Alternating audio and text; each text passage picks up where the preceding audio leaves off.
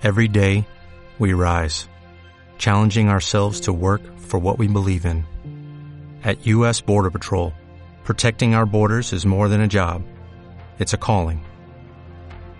Agents answer the call, working together to keep our country and communities safe.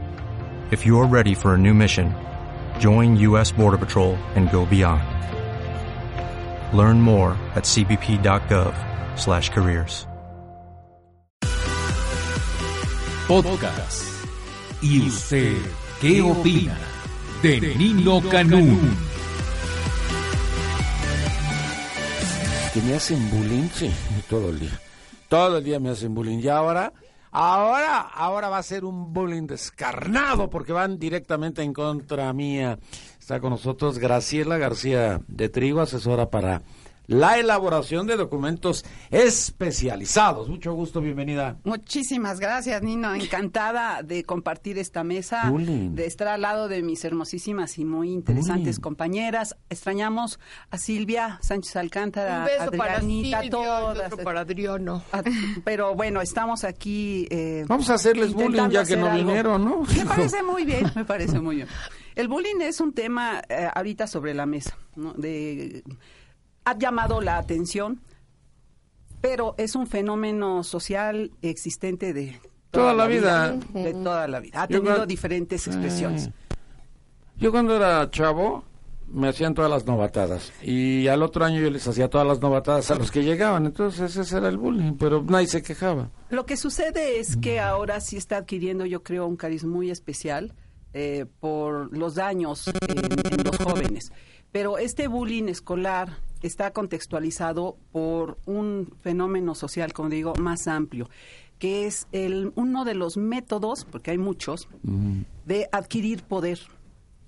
Es la búsqueda de ciertos líderes que se reconocen, in- instintivamente reconocen que no tienen la naturaleza propia de líderes. Entonces van a echar mano de este tipo de métodos de violencia, ¿sí? Pero de exhibición, además de ese poder. Por eso es tan público el tipo de agresiones a la gente objetivo que eh, vamos a hablar aquí de cuál es el, la gente objetivo sobre la que eso, ese tipo de líder no natural ¿sí? escoge para imponerse sobre los demás. Es muy interesante, de verdad, en dónde está contextualizado. En la este escuela, en el noviazgo, escolar. en el matrimonio, en, en el trabajo, en todos lados. Repito, sí, es una persona que busca ese poder exhibiendo a otros, a víctimas, que puede ser la víctima por ser el más inteligente y no se le va a doblegar fácilmente, o el más débil y puede utilizarlo como, como muestra de lo que le puede suceder a otros si no se doblegan ante sus ansias de poder. En fin, vamos a ver este tipo de análisis eh, más amplio para ubicar ahí el bullying escolar. Yo voy a consultar con Lizzy Tips. Lizzy Rodríguez, psicoterapeuta, coach empresarial y conductora de radio y televisión. Lizzy, Lizzy, mucho gusto, Lizzy. Nino, me da mucho gusto estar contigo y con tu auditorio y con pues estas mujeres maravillosas. ¿Cómo nos dices? ¿Las? Ay, no te hagas, no te hagas. Al contrario, no, el encanto de estas mujeres que me hacen bullying todo el tiempo. Todos los programas es Pero lo te mismo. queremos, Me te utilizan, queremos, me Nino. utilizan nada más para hacerme bullying. Te amamos, Nino. Cuéntame, Lizzy.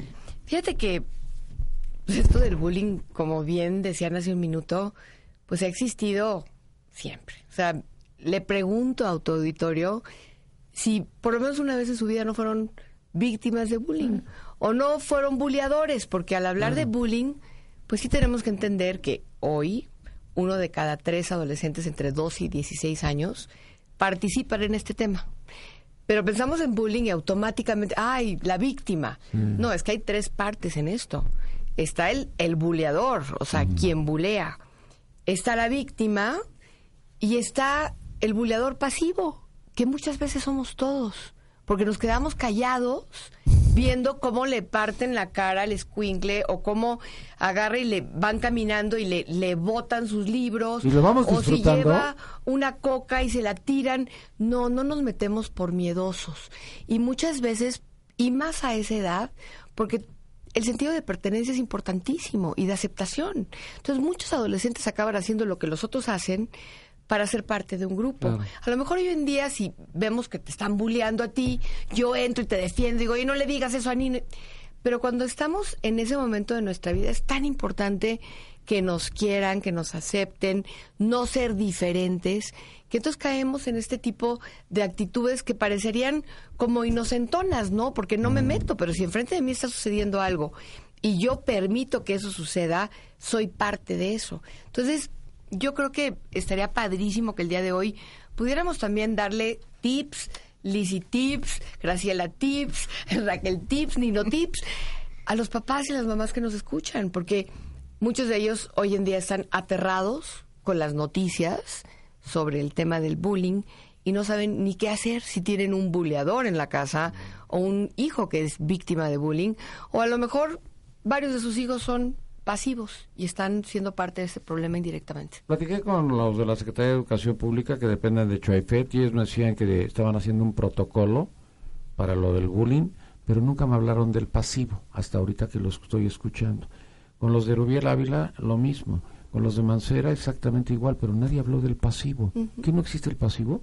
Por supuesto. Hasta ahorita que tú lo mencionas. No, por o ellos no se han dado cuenta o en su protocolo no lo van a poner. Mira, a lo mejor están enfocándose más en el que hace bullying y, en la víctima, ¿no? Sí, eso es lo que se están dedicando. Pero fíjate qué importante es considerar a este personaje o a estos personajes pasivos porque probablemente serían la mayoría. A lo mejor uno le está haciendo bullying a otro, o tres están haciendo bullying, pero 20 o 30 en ese salón están siendo parte de esa situación, entre comillas, sin intervenir, pero a veces intervienen con una sonrisita o dándose la vuelta, ¿no? Porque se lo están agarrando en el baño, a este papeles de baño mojado, vete a saber, ¿no? Pero se salen.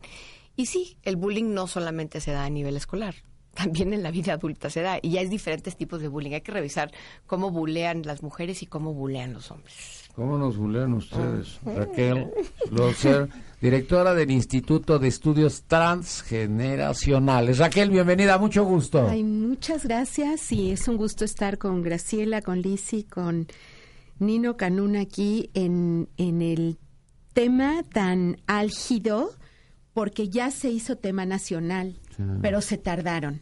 La realidad es que están tomando cartas en el asunto cuando hay muertes y se les olvidó que había todo un proceso de antes muy importante y me encanta porque el enfoque que, que tiene Graciela es mucho desde la antropología y el poder. El enfoque que tiene Lisi es mucho sobre las personas y las dinámicas mm. y el enfoque que traigo yo complementa lo de mis eh, colegas, que es fascinante escucharlas, porque yo lo que trabajo es la reproducción de la violencia a través del tiempo.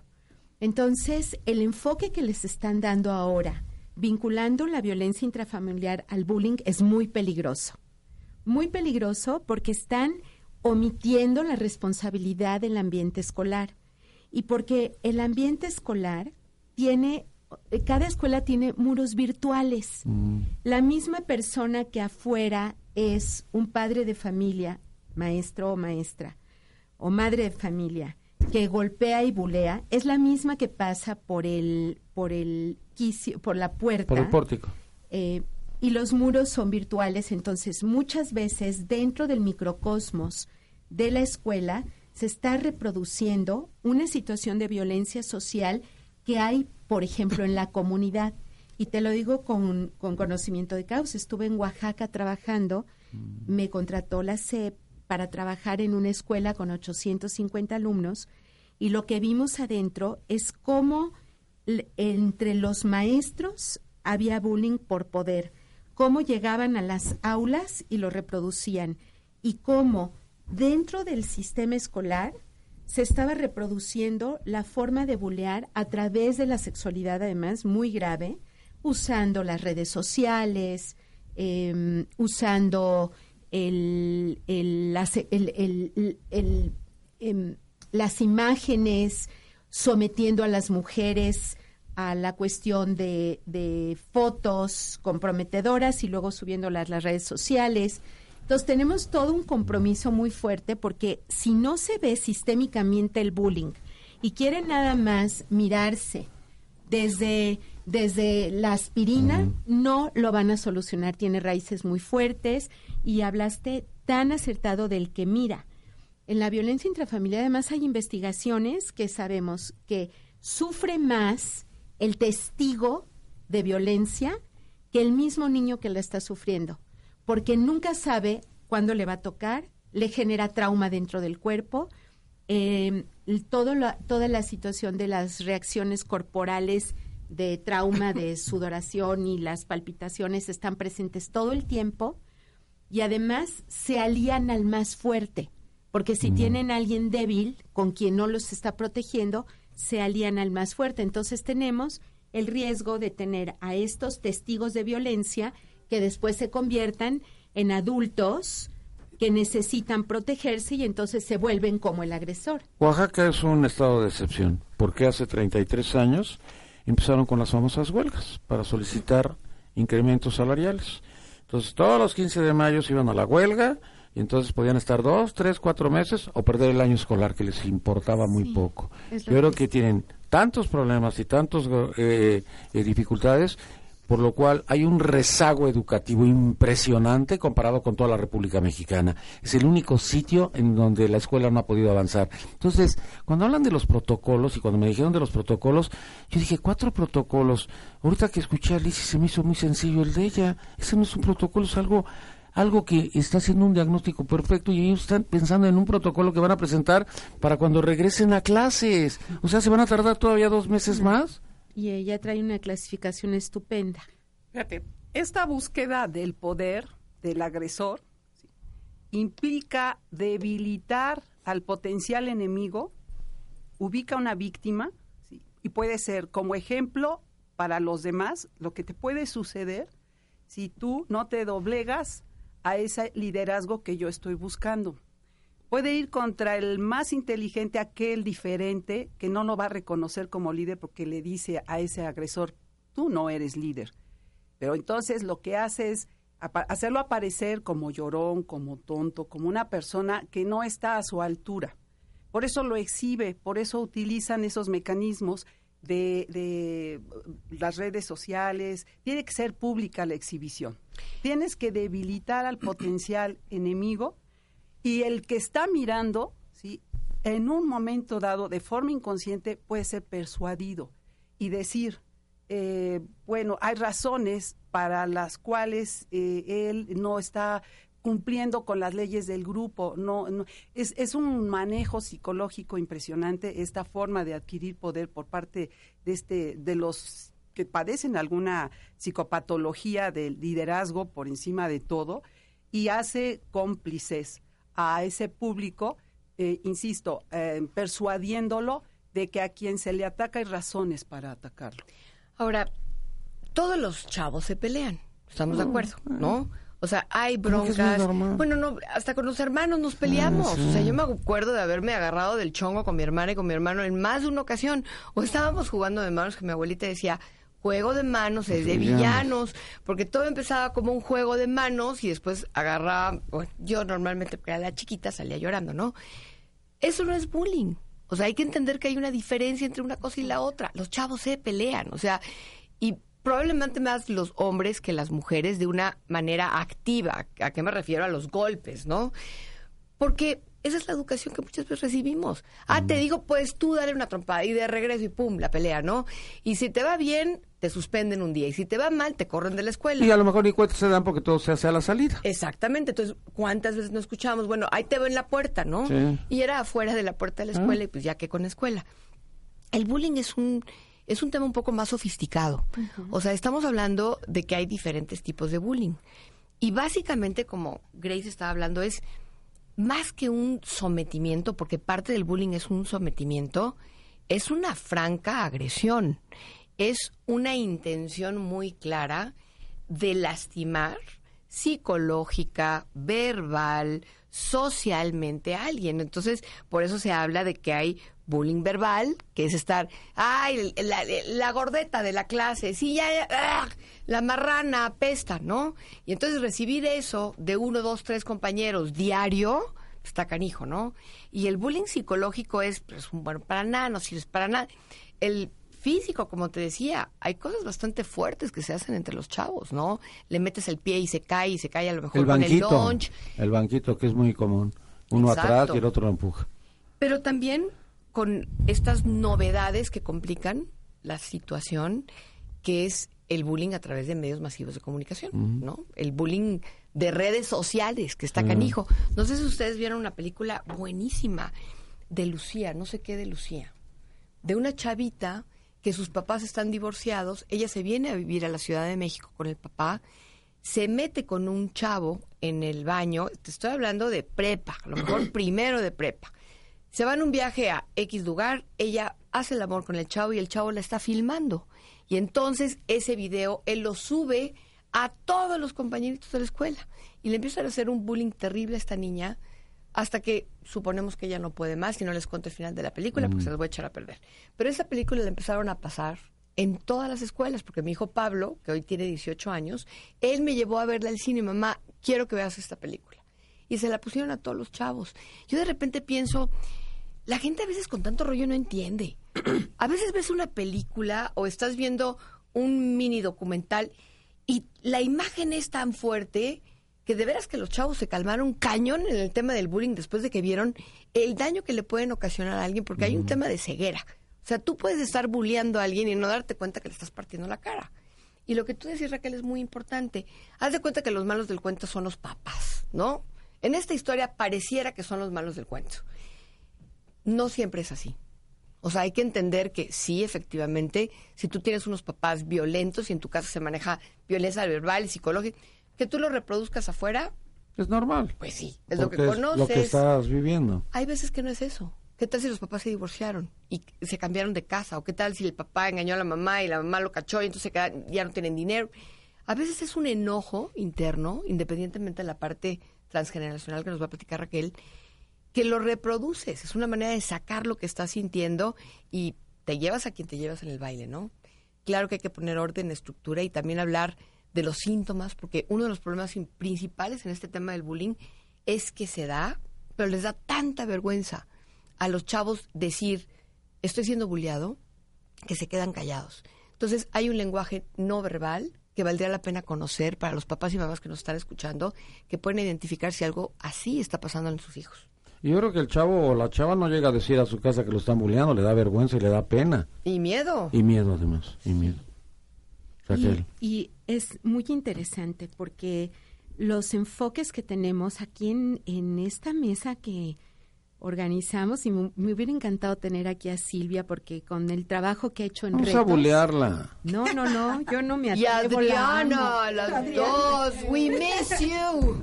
Pero mira, quiero introducir un nuevo elemento porque es interesante que tenemos tres enfoques. Quiere de- aquí nada más, quiere decir que esto tiene que verse de manera multidisciplinaria de entrada.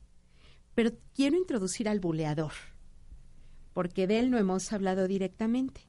Entonces, la tendencia es a hacerlo víctima de toda la situación social como si él fuera el único responsable. Entonces sacan al buleador y entonces ya se quitan de responsabilidad los maestros que vieron y que no dijeron nada, los directores que omitieron, las eh, que no escribieron ningún compromiso ni ningún contrato previo con los chavos de su compromiso con no bulear, de que no les dieron suficientes valores adentro, de que no pusieron límites claros. Entonces, la escuela se lava las manos dirigiéndose únicamente al buleador.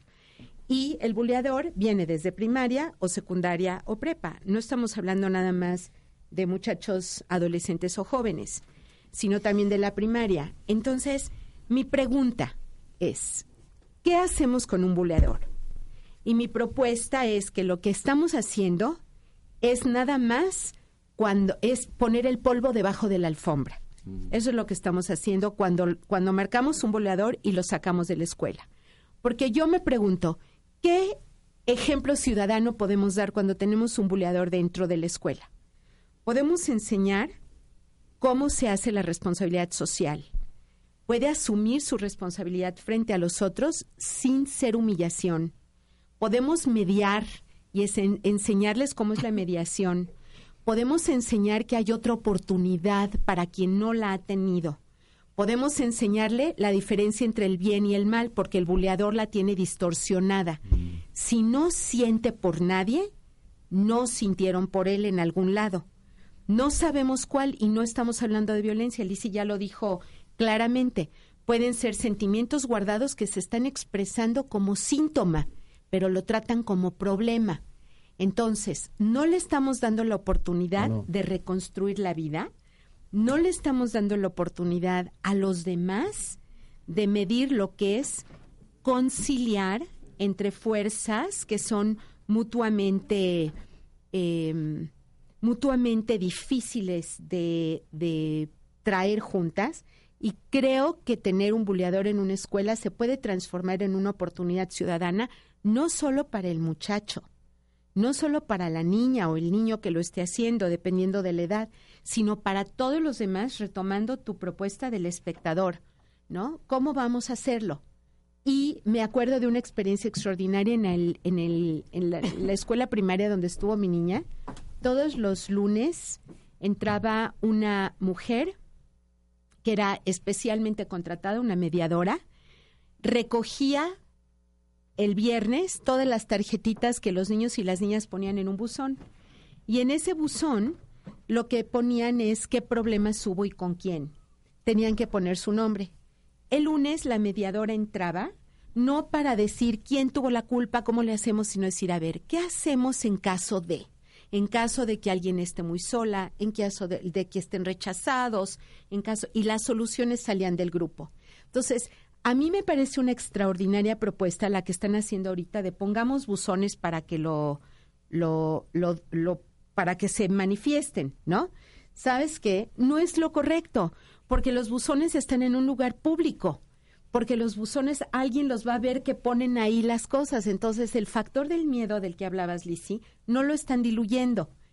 Entonces, es importante retomar al buleador y retomar como una experiencia social lo que está sucediendo y no individualizarlo y marcarlo para siempre en su Pero, vida. a ver, Raquel, Pero si yo meto al menos- buzón el papel, pero sin mi nombre, es anónimo. Y entonces puedo bullear a través de ese papel. Exactamente, Y por entonces eso, puedo fregar al que se me dé la gana. exacto, por eso tiene que ser con nombre, para que tengas también responsabilidad Sí, sobre pero lo que no te ven llegar al buzón, ¿no? Exacto. Para que no te agarren cuando salgas de ahí. ¿Qué ibas a decir? Yo sí pienso que tenemos que basar todo esto en un concepto de no tolerancia. O sea, mi postura es cero, cero tolerancia a la agresión y a la manifestación de esta agresión.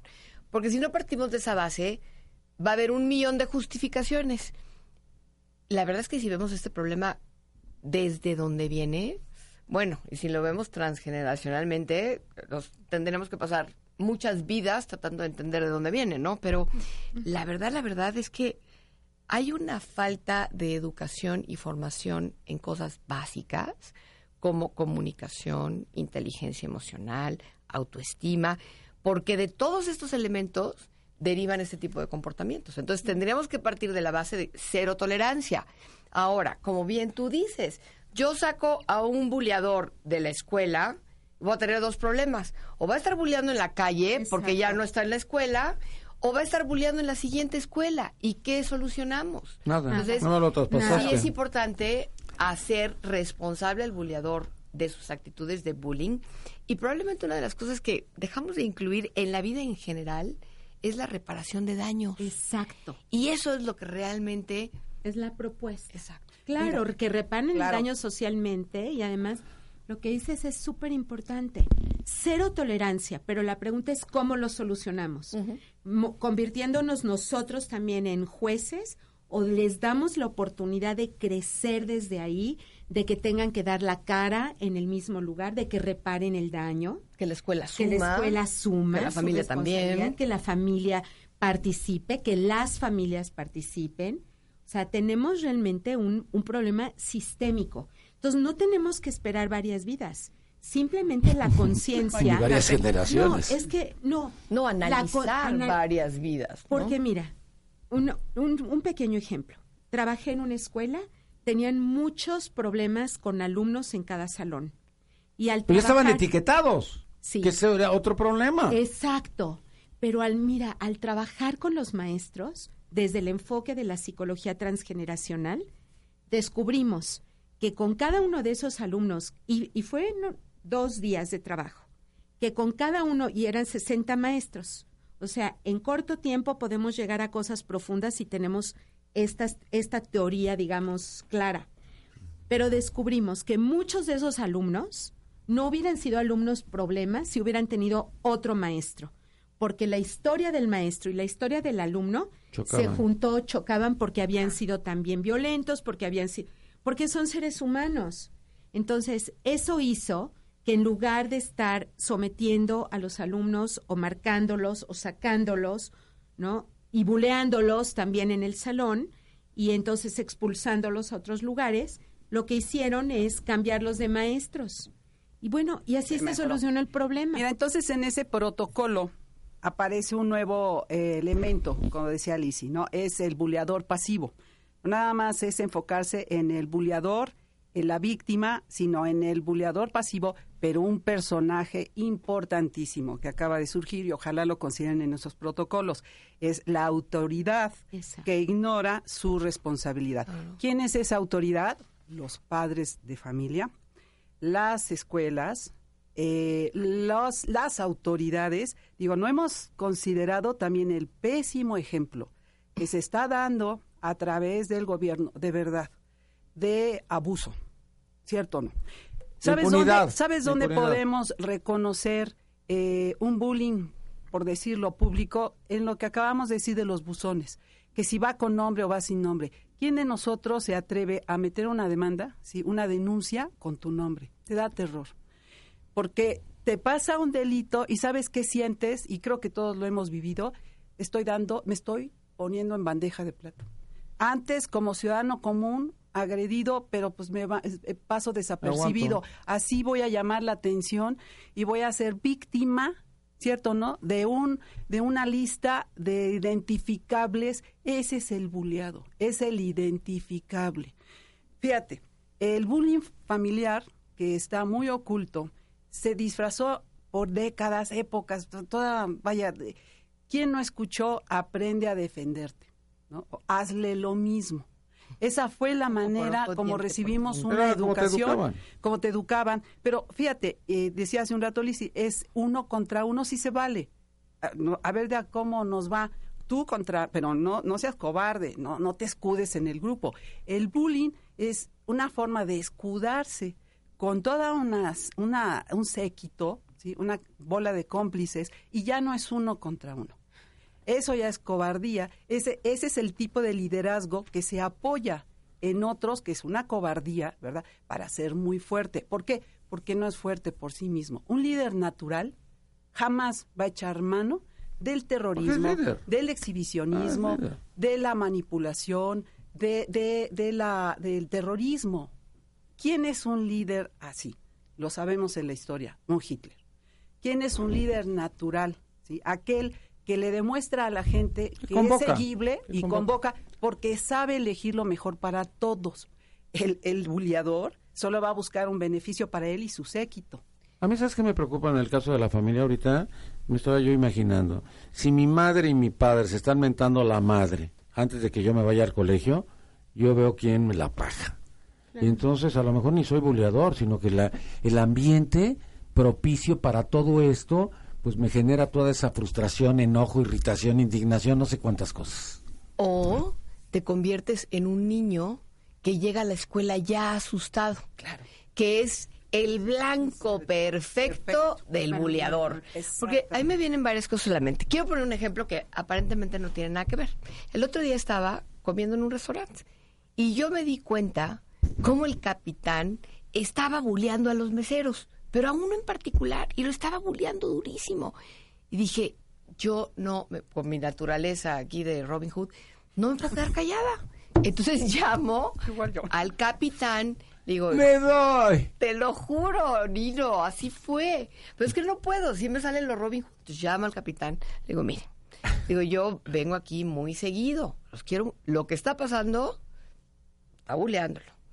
Yo se lo digo porque se ve mal, pero además está mal. Entonces, si yo me quedo callada, pues voy a ser parte del problema. Por supuesto que la persona con la que estaba, pero eso es súper tranquila, nada más informando lo que había yo visto como bully pasiva, ¿no? Dije, no pasivo anymore. Entonces la persona con la que estaba, ya, ni te metas. ¿No? Ni te va ni te vienes. ¿Qué, pasa? ¿Qué, ¿Qué haces? Importa, ¿no? Casi, casi. Dije, es que sí me importa. Sí me importa porque si me quedo callada, esto va a seguir pasando y se va a poner peor. Y no, no me gusta ser una observadora pasiva de cosas que no deben suceder. Ahora, es ¿a poco no de chiquitos? Te decían, pues si te le partes la cara y se acabó el tema, ¿no? ¿A poco no te decían así? Ah, te dice que tienes cuatro ojos, pues zúmbale una y zúmbasela al más fuerte para que después ya te dejen de fregar los demás.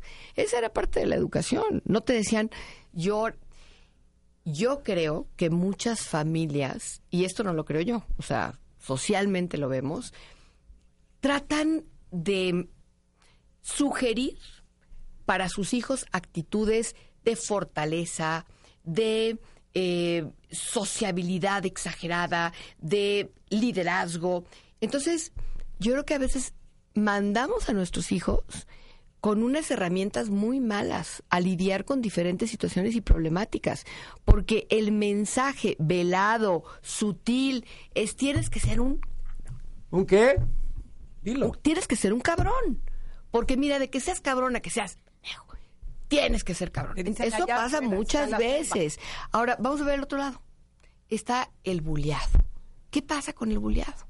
¿Sabes qué? Si me dicen, ¿sabes qué? Tienes los ojos morados y a mí me vale y no tengo una reacción de o me pongo a llorar, pues ya dejé de ser una víctima divertida. ¿Sí me entiendes? ¿Por qué? Porque parece como que pero hay niños que por las mismas situaciones que estamos hablando se empiezan a sentir muy asustados, tienen mucho miedo, hasta pipí se hacen y peor todavía. No, y en la escuela también, de miedo, de susto, de y ya fue el, el, el pescado, ¿no? Porque huele a pescado. Entonces, a lo que voy es que muchas veces el niño que es bulleado necesita mucha ayuda para saberse defender, para no exponerse a una... ¿Cómo es posible que 20 estén bulleando a uno?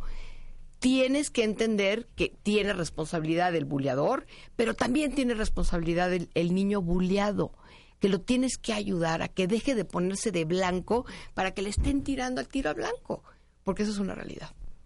Y mira, eh, esto nos lleva, además, me encanta la armonía con la que estamos, porque nos lleva a lo más importante, a educación para la paz, a la educación por una cultura de paz. lo que nos trae en esta mesa es decir, a ver, ¿trabajamos como aspirina o trabajamos para el futuro? Y eso significa que las enseñanzas que estamos teniendo ahorita, del análisis que se ha hecho del bullying y todo lo que en esta mesa se ha dicho, es muy interesante para poder pensar qué necesitamos hacer para las generaciones futuras, porque no se va a acabar ahorita. Ahorita tenemos que intervenir expertos, tenemos que entrar en las escuelas, tenemos que resolver el problema, tenemos que institucionalizarlo para que se visibilice, para que se vuelvan leyes grandes, para, para que la parte legal intervenga, pero necesitamos también invertir para el futuro. ¿no? Y yo ahora más que nunca pienso que la educación para la deconstrucción del prejuicio, la, el conocimiento de las consecuencias sociales de la violencia y la discriminación son tres elementos muy importantes para evitar en el futuro el bullying, porque si eso lo incorporamos como valores, valores importantes, y me permito además con mucho dolor y gusto a la vez, pero con mucho gusto más, decirte que tengo un libro que se llama Mis es Historia, Mi abuelo es Historia, eh, que habla de un sobreviviente de Auschwitz que tiene un número marcado y durante el libro lo que se enseñan son estos tres conceptos a los niños. O sea, algo tan grave como una violencia social de ese tamaño se ha transformado en una herramienta para enseñar estos tres conceptos. Y la Secretaría de Educación Pública compró el libro, está en los terceros de primaria, lo pueden leer en las aulas y puede ser un gran ejercicio cuando trabajé con migrantes, lo usaron, cuando trabajé con eh, sobrevivientes de la, de la guerra sucia en Guerrero, lo usaron, en Nicaragua lo usaron. y vale la pena porque es un esfuerzo para mostrar que de lo malo se puede sacar información, se puede sacar formación, se pueden sacar em, derechos, eh, conocimiento y claro, con cero tolerancia, ¿no? Pero con reparación del daño y con reconstrucción social del tejido social. Lizzie Tips me dijo no te dejes y ahora me convierto en buleador. Se acabó el programa. Graciela García de Trigo, conclusión. ¿Cómo abordar el bullying? Que sugerimos, nos permitimos desde esta mesa, que nos haces favor de abrir. Primero, sabiendo qué es, qué es desde una perspectiva eh, multidisciplinaria, psicológica, social, antropológica, eh, hasta económica por sus repercusiones. Dos, sabiendo cómo funciona, cómo opera. Tres, quiénes son sus elementos, los integrantes. Aquí vimos cuatro muy claros el, la víctima, el buleador, el buleador pasivo y la autoridad que ha ignorado su responsabilidad. Siguiente, cómo abordar el análisis situación particular de cada uno de esos elementos que constituyen el bullying, porque las razones de cada uno son diferentes. Y después de ese análisis por separado, hacer una, una síntesis, una integración para concluir en un plan. Ojalá esos pasos pudieran ser tomados en cuenta para los protocolos educativos. Mucho gusto, muchas gracias. Lisi Rodríguez, Lisi Tips. Conclusión, comentario final, Lisi. Quiero dejarle al auditorio algunos Lisi Tips, porque fíjate que no tocamos el tema de cómo identificar si tu hijo está siendo víctima de bullying. Entonces, Lisi Tips para los papás, si tú ves que tu hijo está teniendo cambios importantes en su estado de ánimo, se ve como tristón, huidizo, no quiere ir a la escuela, se inventa dolor de estómago, de cabeza, de dedo gordo del pie, de lo que sea, pero no quiere ir a la escuela. Este, sientes que está inquieto, asustado, nervioso, como decíamos, empieza a hacerse pipí en la cama o empieza a tener comportamientos que denotan mucha ansiedad y mm, falta al colegio, porque puede lograr salirse con no vas, pero el papá sí vas y se escapa mm. o mm, te das cuenta que no tiene amigos, o sea, conjunto de esto en sus tiempos libres, ves que el chavito está mucho tiempo solo, no invita amigos, no lo invitan a, casas, a fiestas, a tal. Ojo, los niños no te van a decir abiertamente que están siendo víctimas de bullying, aunque tengas buena comunicación con ellos, por diferentes motivos. Entonces, averigua, ten una intervención clara y ten una intervención con la escuela y ver qué es lo que está sucediendo, porque es algo, como decíamos antes, es no tolerancia, porque se generan muchas rasgadas en el alma que se quedan para el resto de la vida. Muchas gracias, Nino. Muchas gracias. Quiero y quiero a tu público. Que me sigan en Facebook. Lizzy Rodríguez, fanpage. Lizzy se escribe L-I-Z-I. Y está mi página de internet, www.lizyrodríguez.com. En ambas partes. Hay muchos artículos y temas que subo continuamente. Muchas gracias, gracias. Raquel Slouser. Conclusión, comentario final. Pues a mí me gustaría hablarle a las escuelas porque mis colegas cerraron muy bien con cada área. A mí me gustaría que escuchen bien la importancia de invertir para el futuro y que hagan programas de relacionados con deconstrucción del prejuicio, que inviertan en construir cultura de paz para hacer prevención. Eso es lo más importante para mí de esta recuperación y Estamos en www.psicologiatransgeneracional.com y en Twitter Psicología Trans para que puedan seguirnos con toda la información que también tenemos de bullying. Mucho gusto, muchas gracias. Muchas gracias Muy amables. Muy gentiles. Escúchanos todos los días, de 6 de la mañana a 1 de la tarde, por el 690 AM, en Radio Digital 91.3 HD2, en Internet, la 69.mx o a través de nuestro portal www.yustedgeopina.com.mx. Nino Canún. 12 años, 12 años, 12 años haciendo debate.